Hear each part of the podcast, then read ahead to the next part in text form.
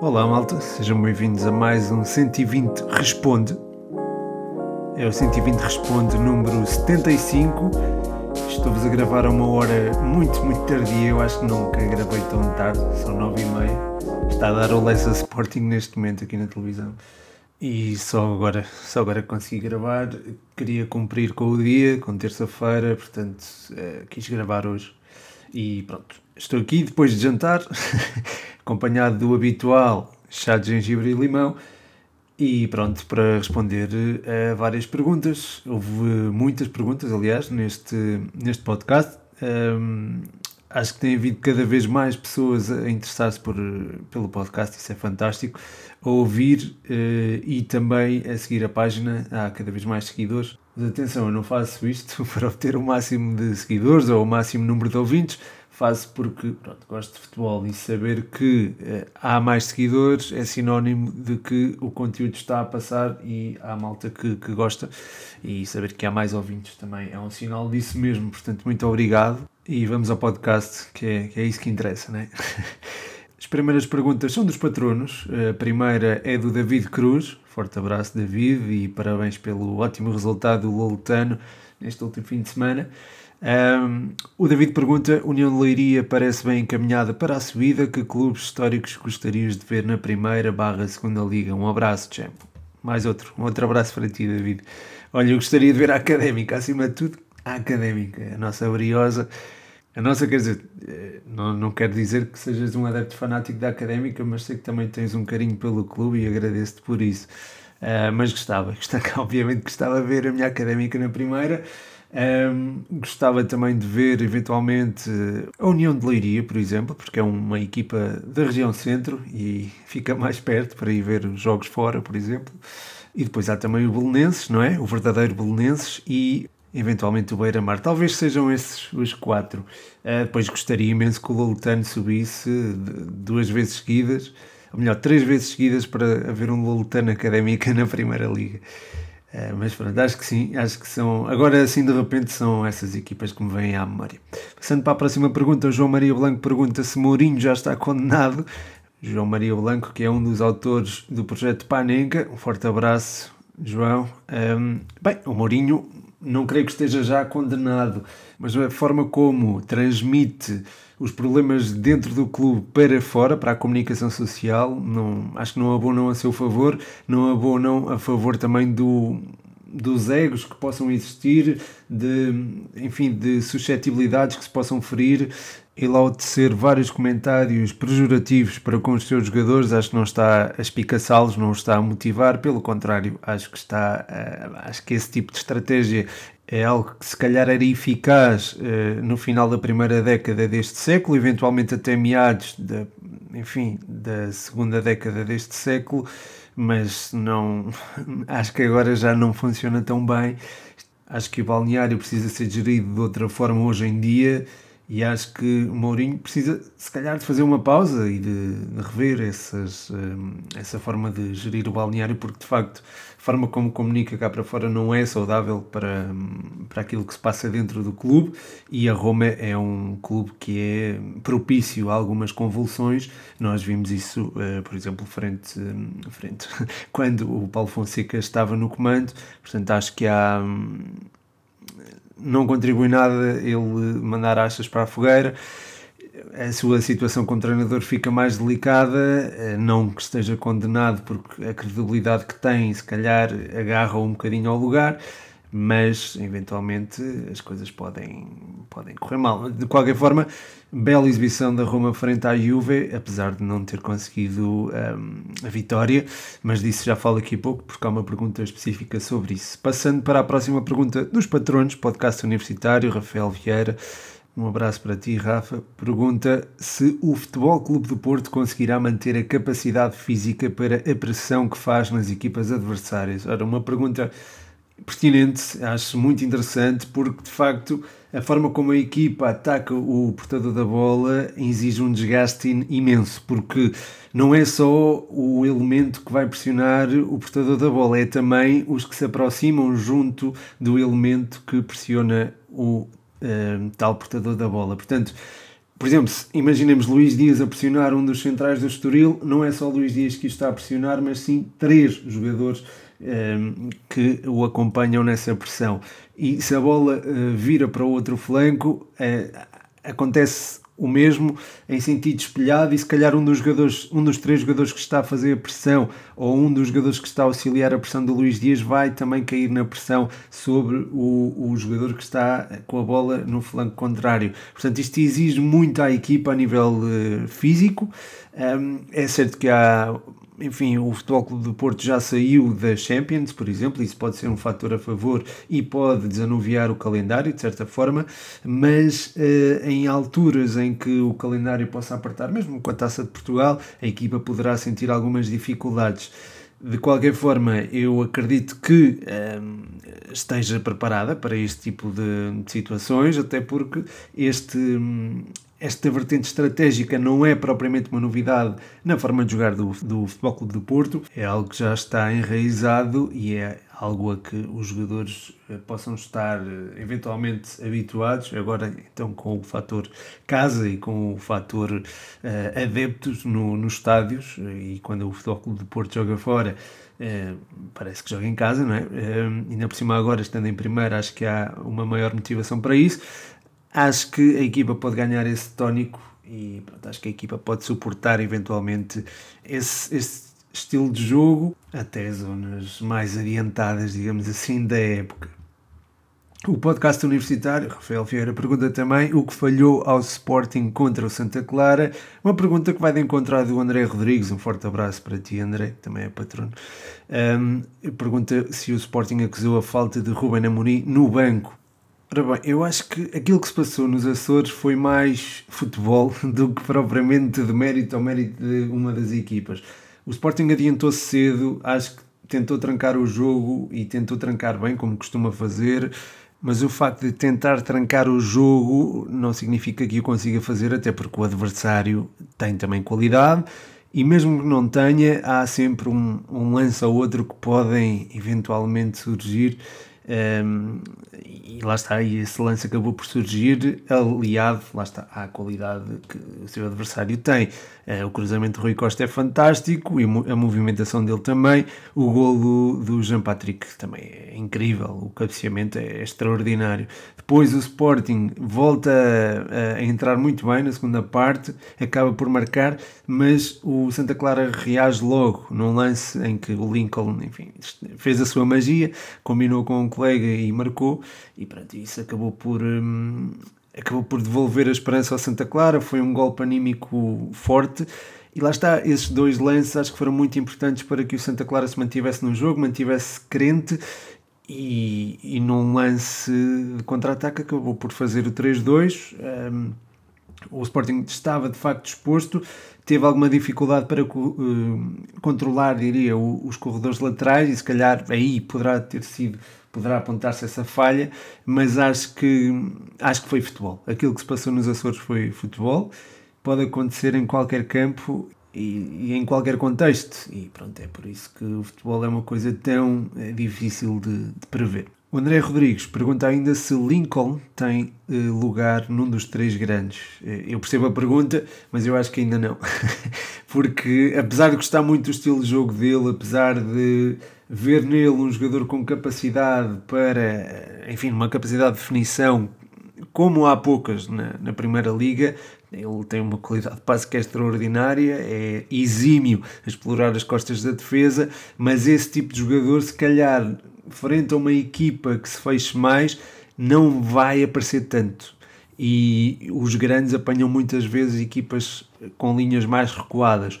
O Lincoln é ótimo a explorar o espaço hum, nas costas da defesa contrária e é um jogador que se orienta muito bem para o ataque, mas é um jogador que, enfim, quando o ritmo sobe, ele se calhar resguarda-se um bocadinho. E acho que falta-lhe isso, falta-lhe se calhar isso para ter um lugar num dos três grandes, mas a nível de talento e a nível de capacidade de definição é do melhor que há na liga, isso sem dúvida alguma, e, e nós vimos isso frente ao Sporting. Ainda sobre o Sporting, o Stefano Duarte pergunta, pede aqui uma análise ao estilo de jogo do Sporting, pergunta aqui também sobre o cartão amarelo do Otamendi. Obrigado, Stefano, um abraço para ti. Em relação ao Otamendi, eu não vou, não, não falo de arbitragens no podcast, procuro não fazer. Uh, depois, uh, relativamente ao Sporting, lá está, é uma equipa que tem uma identidade muito própria já desde o ano passado. Uh, a linha 3 acho que confere uma solidez defensiva muito importante. Os três jogadores que joguem ali e se tiverem, sobretudo se estiverem coordenados com Coates, estarão muito bem orientados, têm uma, um entendimento perfeito com os laterais que ora baixam, ora sobem consoante o contexto que o jogo pede e isso é feito é, quase sempre bem, ou seja, é, quando um sobe ou quando os dois laterais sobem é, é, quando há espaço para que isso seja feito e depois a equipa reage muito bem à perda da bola e isso permite-lhe também essa tal solidez defensiva. Depois há que também ter em conta o meio-campo, o Mateus Nunes e o Palhinha entendem-se às mil maravilhas. Um, depois na frente tens dois, um, enfim, avançados interiores, médios, não são médios, mas são médios ofensivos interiores. Eu posso lhes chamar, se calhar, mais assim, o Pote e o Sarabia, que se integram muito bem em zonas de finalização, definem muito bem e, e, tens o Paulinho que é um humor de trabalho, trabalho imenso para a equipa, permite que, lá está, eh, esses dois jogadores que o apoiam, o, o Pablo Sarabia e o, e o Pedro Gonçalves, eh, que se possam integrar em zonas de finalização. Ele próprio também serve de referência ofensiva se isso for necessário. Portanto, enfim, acho que é mais ou menos assim que funciona, diria, a máquina do Sporting de Ruben Amorim. A seguir, ainda sobre o Sporting, o Diogo Pires pergunta qual seria o ponta de lança e central perfeitos para este Sporting. Um abraço, Diogo, e obrigado por voltares às perguntas. Ora bem, uh, perfeito, perfeito, acho que é difícil dizer, uh, mas acho que o Ruben Amorim é capaz de os tornar perfeitos para a posição e nós temos visto isso com alguns jogadores desta época, um, ehm, sobretudo esta época. O Mateus Reis é um exemplo claro disso mesmo. Uh, mas bem, central perfeito, ou pronto, não perfeito, mas que se poderia tornar perfeito. Uh, talvez o Caio Fernando, do Krasnodar, eu acho que já falei nele neste podcast. É um central com boa leitura da profundidade, tem capacidade para sair a jogar sobre a direita e é alguém que também, eh, enfim, que, que tem também um bom sentido posicional. Portanto, acho que sim, acho que seria uma boa, uma boa solução para o Sporting. Depois, um, para o ataque, aí se calhar era preciso um jogador com um, o faro de golo de Pote e de Paulinho, porque eh, eu acho que Paulinho tem esse faro de golo e tem essa orientação uh, para a baliza, e um, alguém que pudesse também ter alguma qualidade técnica. Portanto, aliar estes dois uh, fatores acho que seria fundamental. Nesse sentido, acho que uh, Luís Sinisterra pode ser uma boa solução, tem estado em destaque ao serviço do Feyenoord, já marcou, creio que marcou já à volta de 10 gols esta época, é um jogador que joga muito bem a partir de um dos flancos, normalmente o esquerdo, e é muito forte no drible, tem boa capacidade de finalização, boa capacidade de passe e gosta de vir para dentro. Tem também muita velocidade, portanto, eu acho que seria aqui uma, uma solução muito, muito interessante para, para o Sporting embora lá está não seja bem um ponta de lança, mas seria uma solução para o, para o ataque. A seguir, o Eduardo Andrade, grande Eduardo, um abraço para ti, pergunta se o Sporting passou a estrelinha ao Porto. Eu percebo a questão de, que colocam acerca da estrelinha, mas eu acho que às vezes tira um bocadinho o mérito às equipas, porque a forma como uh, o Futebol Clube do Porto, particularmente frente ao Estoril, se galvanizou, é de, é de realçar. Da mesma forma que é de realçar a forma como, por exemplo, o Sporting superiorizou ao Gil Vicente nos últimos minutos, uh, e acho que isso revela capacidade de resiliência, revela também uh, muito esforço, muita abnegação, muita entrega. E acho que a estrelinha é mais isso, é essa entrega, é, essa, é esse acreditar essa cultura de vitória e, e sim, e nesse sentido o Sporting tinha no ano passado, acho que continua a ter, o Futebol Clube do Porto tem este ano, como acho que também tinha o ano passado, portanto acho que continuam um bocadinho uh, nesse, nesse aspecto. Ainda uh, sobre o Futebol Clube do Porto, o Paulo Queiroz pergunta se acho que o Luís Dias vai embora do Porto mais cedo do que se espera. Obrigado Paulo e um abraço para ti.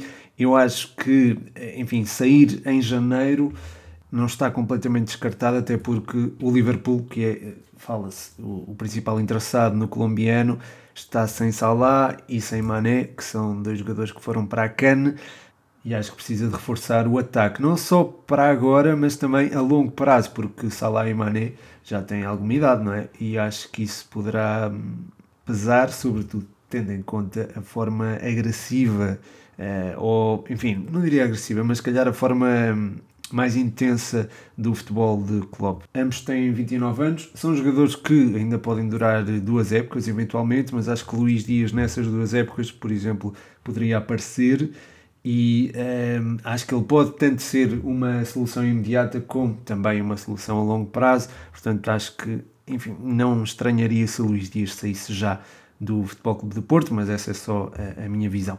A seguir, Diogo Navais pergunta como resolver o problema das laterais do Futebol Clube de Porto. É verdade, muitos jogadores a sair, uh, uns para a CAN, outros uh, por lesão. Uh, há ali uma, há ali uma malapata, digamos assim, um, à volta dos jogadores do Futebol Clube do Porto, à volta das laterais do Futebol Clube do Porto. Eu acho que a solução pode estar lá dentro. Acho que Gonçalo Esteves está pronto para assumir a posição. Renzo Sarabia já veio e acho que também dará competitividade ao lugar. Uh, acho que será será um, um, é um jogador competente, diria. Eh, eu sei que seja Conceição pode não gostar muito dele, ou enfim, na primeira passagem não ficou com muita boa impressão do, do argentino, mas acho que agora ele se poderá eventualmente afirmar, estando mais consciente daquilo que é o Futebol de Porto também, que tem uma cultura muito própria. E claro, eh, no lado esquerdo eh, falta Zaidu que está na CAN, há de voltar, mas acho que há ali um, um buraquito, acho que há um buraco. O Vendel, quando voltar, poderá ser uma boa solução, mas eu acho que o Porto precisa de ir ao mercado para encontrar um lateral esquerdo e esse lateral esquerdo pode ser Rafa Soares, aliás, isto já foi falado no 120 transferências, no último 120 eh, transferências. Eh, Rafa Soares pode eh, eventualmente ir para o Futebol Clube do Porto e acho que seria, sem dúvida alguma, uma solução muito interessante. Não só pela sua qualidade, mas também por conhecer a casa. Foi formado no Futebol Clube do Porto, tem, tem escola, não é? E acho que a integração não deverá ser muito complicada, portanto, acho que sim, acho que pode ser aposta. A seguir, o Canha pergunta: eh, a primeira volta da primeira e da segunda liga acabaram, quais as equipas que mais surpreenderam e as que mais desiludiram em ambas as competições? E jogadores também, já agora. Muito obrigado, Canha, um forte abraço para ti. Olha, uma das equipas foi o teu Estrela, pá, eh, estou surpreendido. Honestamente, não achava que estivessem tão bem nesta fase da época, ou que conseguissem tão bons resultados, eh, se calhar é melhor dizer desta forma. Eh, o Casa Pia não tem sido propriamente uma surpresa, já tinha adiantado até no início do, da época esperava muito boas coisas deste Casa Pia e de facto estão a comprová-lo. quanto à equipa que mais desiludiu, pá, não tenho gostado muito da minha académica, pronto, posso, posso ir por aí. na Primeira Liga, acho que se calhar esperava um bocadinho mais do Passo Ferreira, agora já está a melhorar, mas para o plantel que tem, acho que podia render um bocadinho mais, mesmo tendo em conta que começou a época mais cedo. Um, a, a, equipa que mais me surpreendeu foi o Estoril. Enfim, eu, eu sei que tanto o Estoril como o Vizela transplantaram, digamos assim, a ideia de jogo da segunda para a primeira liga mas com isso correram alguns riscos porque mudou o contexto competitivo e uma ideia de jogo que sobrevive ao contexto competitivo da primeira e da segunda liga enfim, é, é digno de, de registro e acho que o do Estoril sobreviveu e acho que está, tem estado muito, muito bem. É, quanto aos jogadores que mais, enfim, os que mais desiludiram, prefiro não dizer porque é sempre um bocado chato para, na perspectiva do jogador, mas eh, relativamente aos que mais surpreenderam, olha, na primeira liga o Aliás, começo pela segunda. Jota Silva não esperava que fizesse tanto, apesar de ser do Casa Pia e de achar que o Casa Pia viria a fazer uma, uma boa época, não acharia que eh, Jota fosse tão influente. Depois, na Primeira Liga, posso, calhar, falar de, eh, do André Franco. É um miúdo que na Segunda Liga não mostrou tanto quanto aquilo que está a mostrar agora. Não estava à espera que ele tivesse tanta influência no futebol do Estoril e, de facto, o contexto competitivo tornou-se mais difícil e ele eh, conseguiu elevar-se dentro desse contexto. Eu acho que isso é, é fantástico e é uma prova do quão bom jogador ele é. Não esperava que mostrasse tanta qualidade, sabia que a tinha, mas não esperava que mostrasse tanta qualidade. Portanto, hum, sim, André Franco, se calhar, foi aquele que mais me surpreendeu na Primeira Liga. Passando à próxima pergunta, o Gui Pechorro pergunta quem achas que são os candidatos à subida à Primeira Liga. Obrigado, Gui, um abraço para ti. Olha, o Casa Pia está nesse lote, sem dúvida alguma. Depois tens, ontem até houve um duelo entre ambas as equipas, o Feirense e o Nacional, são duas equipas que eu considero uh, fortes candidatas à subida, até pelo investimento que fizeram. O Rio Ave, claramente, é uma das equipas candidatas à subida, até uh, pelo, pela qualidade do seu plantel, acho que não há, não há muitas dúvidas em relação a isso. Acho que é muito difícil uh, encontrar uma equipa tão boa, um plantel tão bom quanto o, o do Rio Ave nos últimos anos na segunda Liga. Eh, depois, eventualmente, os Chaves pode espreitar eh, este, uma janela de oportunidade, o Estrela da Amadora também, o Penafiel também, eu diria, mas este despedimento do, do Pedro Ribeiro deixa-me um pouco confuso, sou os francos. Eh, depois há, enfim, o Mafra está a fazer uma boa campanha, mas não sei se conseguirá manter a consistência até fases mais adiantadas da época, sobretudo se for às meias finais da Taça de Portugal. É sempre mais uma competição, sempre mais um fator de distração, eventualmente. E, enfim, acho que a equipa também não luta pela subida, acho que os objetivos não são esses.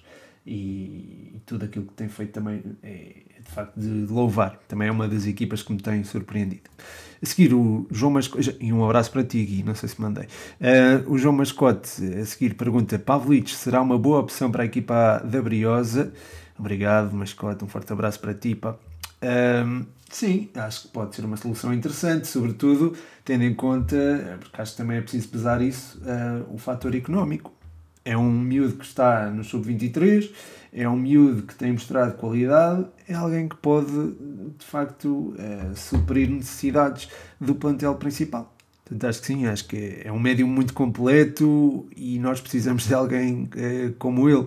Portanto, enfim, antes de irmos ao mercado, acho que é bom olhar para o, para os valores que temos na nossa equipa de sub-23, portanto acho que fizeste bem em lembrar o, o Pavlic.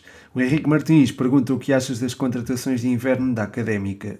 Portanto, continuamos a falar da Briosa e ainda bem. Obrigado, Henrique, e um abraço para ti. Ora bem, o Kalindi é um jogador eh, de quem eu tenho enfim, boas referências no tempo do Nacional. Acho que já quando jogava na Primeira Liga eu apontava para, enfim, uh, patamares superiores. É alguém que pode de facto dar vivacidade à ala direita da académica e de facto precisamos dela. Uh, depois, o Luís Aurélio é um jogador também muito experiente, conhece muito bem a realidade um, do futebol português, não, é, nem é da segunda liga, porque lá está, ele passou muito tempo na primeira. Ele e o irmão, o, o João Aurélio, são dois jogadores que tiveram muitos jogos na Primeira Liga. Eu lembro que fiz um, até uma, já há muito tempo, fiz uma, um levantamento sobre os irmãos com mais jogos na Primeira Liga no ativo e o João e o Luís Aurélio eram daqueles que tinham mais, acho que a seguir aos, aos Horta, o André e o Ricardo, acho que eram aqueles que tinham mais jogos. Um, mas pronto, é um jogador que está habituado, nestes dois anos, habituou-se a ganhar, ganhou duas ligas romenas, já teve uma subida de divisão e acho que é alguém enfim, que, que é importante e que vai trazer uh, experiência e qualidade também à nossa, à nossa briosa. Por fim, o Everton. É um jogador que eu confesso que, enfim, conheço pouco, muito pouco, muito pouco mesmo.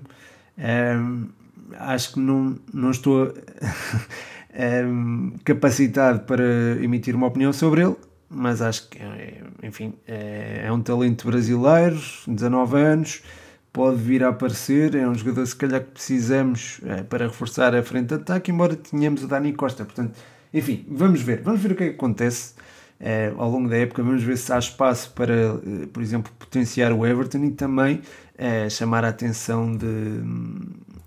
Uma atenção mediática de, vinda do Brasil, não é? Do, do futebol brasileiro, já que ele vem emprestado do, do Flamengo e será sempre um jogador a ter em conta. Hum, é, é, alguém que também está habituado a ganhar, tem, tem títulos nos escalões de formação no Flamengo e pronto, acredito que poderá acrescentar qualidade ao ataque da Briosa.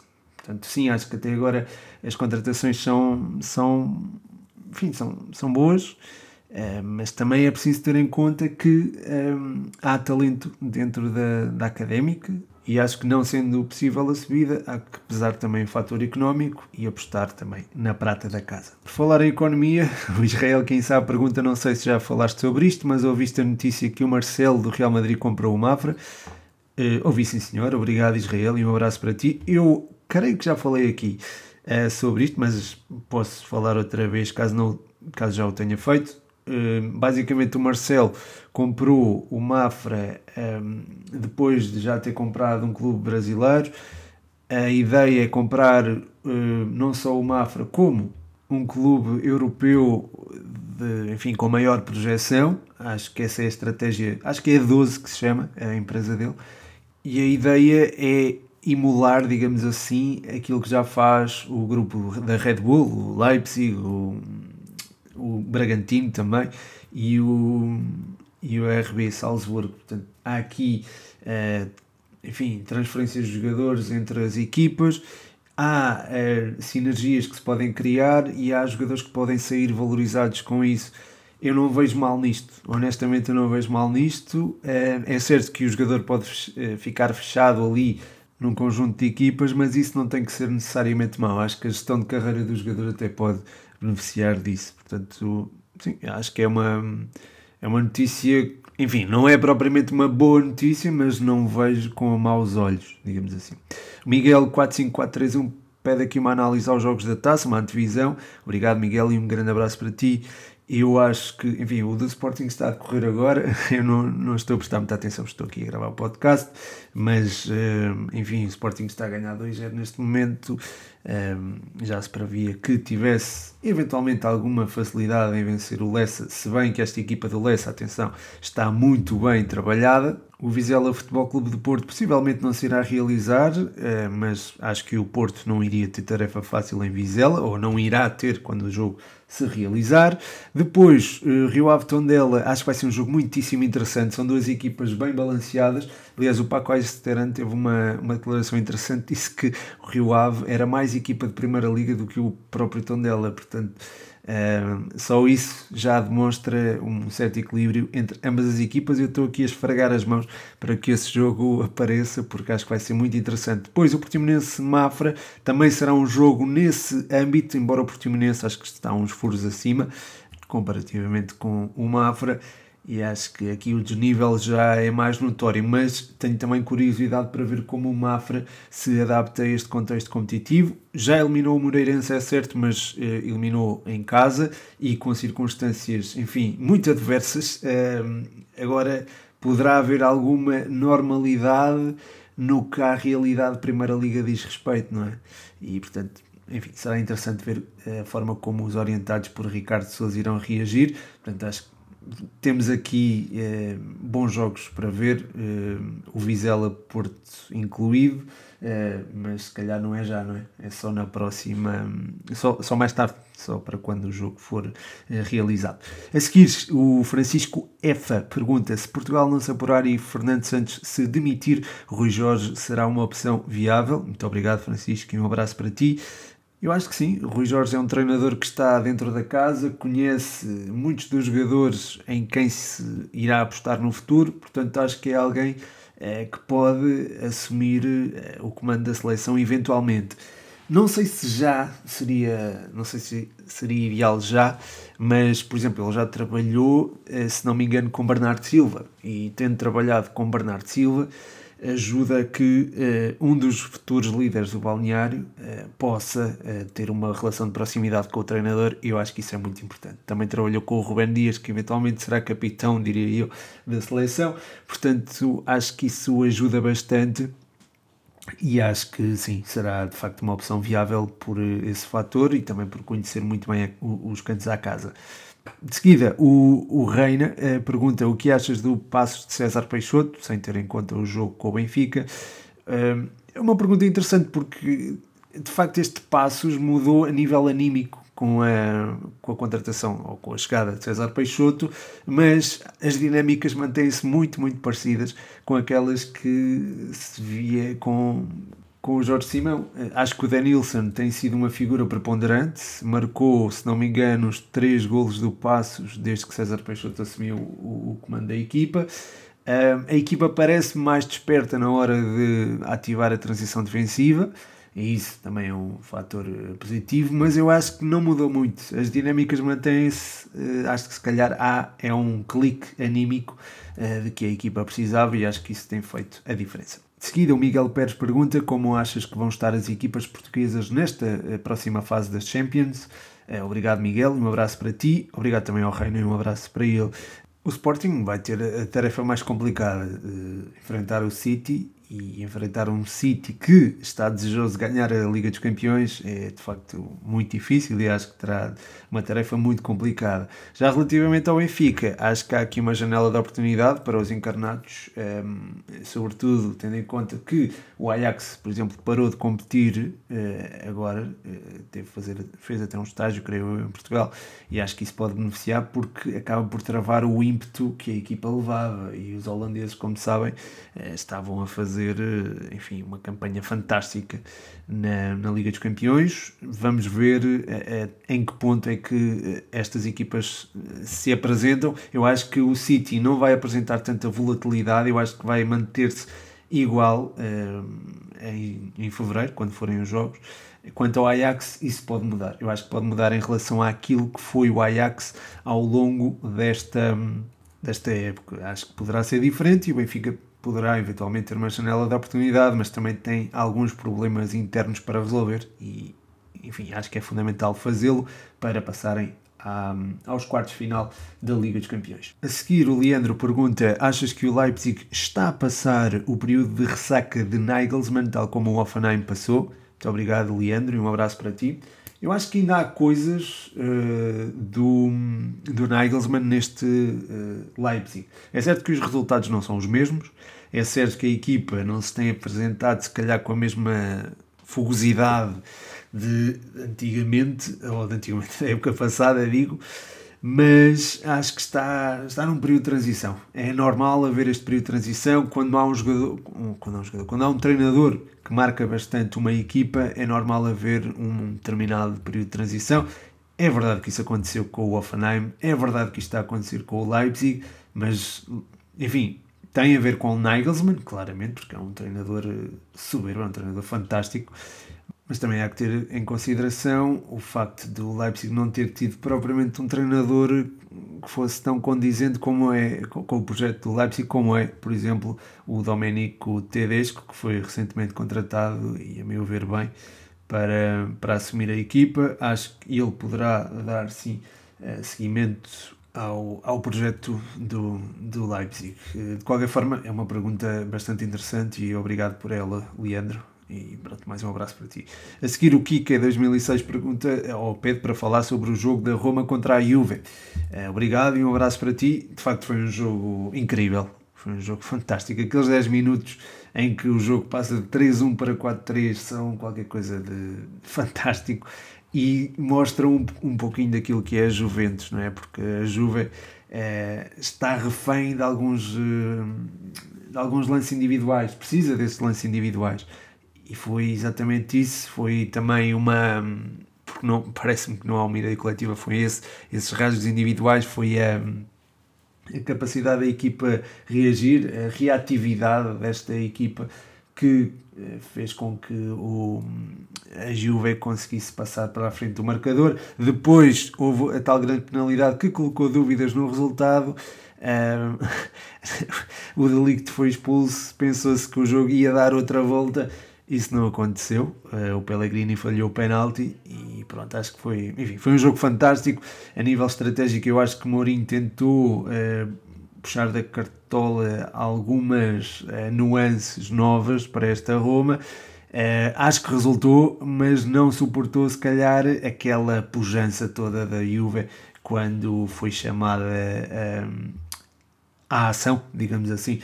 Quando foi preciso a Juve apareceu, a verdadeira Juve apareceu e acho que é isso que explica a reviravolta no, no marcador. Seguir, o Afonso Santos pergunta, ao pé daqui a opinião sobre ninguém em Portugal transmitir a CAN. Também acho estranho que não seja transmitido em Portugal, ou que não, enfim, que inicialmente não tenha sido é, transmitida a competição em Portugal, porque é uma competição que de facto tem interesse para os amantes do futebol, os amantes do futebol puro, e porque tem lá jogadores de, de grande grande nomeada, como o, o Mané, o Salah, o, o Marrez, lá, o Wilfredo Zaha, há outros jogadores também que atuam no, no, futebol português e já agora há um post no Patreon exatamente sobre isso, sobre os jogadores portugueses a atuar em cada uma das seleções, jogadores portugueses, jogadores a atuar no futebol português e que jogam eh, ou que vão disputar ou que disputam a CAN. E além disto, há também o mercado de, de quem reside cá e tem nacionalidade, eh, eh, enfim, ou guineense ou cabo-verdiana. Há vários, há várias, há vários há várias fatias de mercado para, para puxar a CAN, para se transmitir a CAN. E a verdade é é estranho, de facto, não, não, ser, não haver a transmissão da prova em Portugal, não haver o interesse inicial em transmitir a prova. Felizmente o Canal 11 pegou na, na competição e vai, de facto, transmiti-lo. Já hoje transmitiu o Egito, o Nigéria-Egito e o Guiné-Bissau-Sudão. Um, ehm, portanto, pronto, a partir de agora acho que já podemos ver a CAN, felizmente, e, e, e graças ao Canal 11. A seguir, o Eduardo Andrade tem aqui as perguntas fora da caixa, mas vou começar por uma mais. Um, um dilema que ele coloca. Uh, imagina esta situação: estás empatado aos 80 minutos no último jogo da época, sabendo que sobes para primeiro se ganhares e que se perderes, desces para terceiro. Tens ainda duas substituições e estás a jogar contra uma equipa do mesmo nível. O que fazias? Ora, eu reforçava no ataque, eu tinha, enfim, não eu quero ser campeão. é, se estou ali para lutar por uma oportunidade única, quero ser campeão e vou lutar por isso. É, o segundo lugar não, não é algo que me agrade muito, portanto, é, não sei bem os recursos que tenho, mas é, apostaria no ataque. Apostaria no ataque, isso de certeza. Depois ele pergunta se Pedro Machado é bom a jogar às cartas. Olha, digo já que não, que, que não sou. É, até gozavam comigo por causa disso portanto não sou nada bom. E os meus parceiros de sueca não, não gostavam muito de ficar comigo. Eu acho que eventualmente melhorei, mas, mas continuo a jogar mal. E depois, Pedro Machado e a forma física. Tens corrido ou ido ao ginásio? Ginásio não, mas correr sim. Tenho corrido e posso dizer que estou, estou muito satisfeito com a minha performance a nível de corrida. Já consegui chegar a um determinado patamar que não vou partilhar porque depois é chato. Uh, mas, mas sim, estou, tenho corrido e acho que pá, toda a gente devia fazer exercício, portanto fica aqui esta nota, malta. Uh, façam exercício, bebam água, durmam 8 horas, sempre que possível, e, e pronto. E estas notas de saúde. Uh, não sei se, enfim, não sou especialista, mas ficam estas notas de saúde aqui a acabar este episódio. Espero que tenham gostado. O meu nome é Pedro Machado e este foi mais um 120 Responde.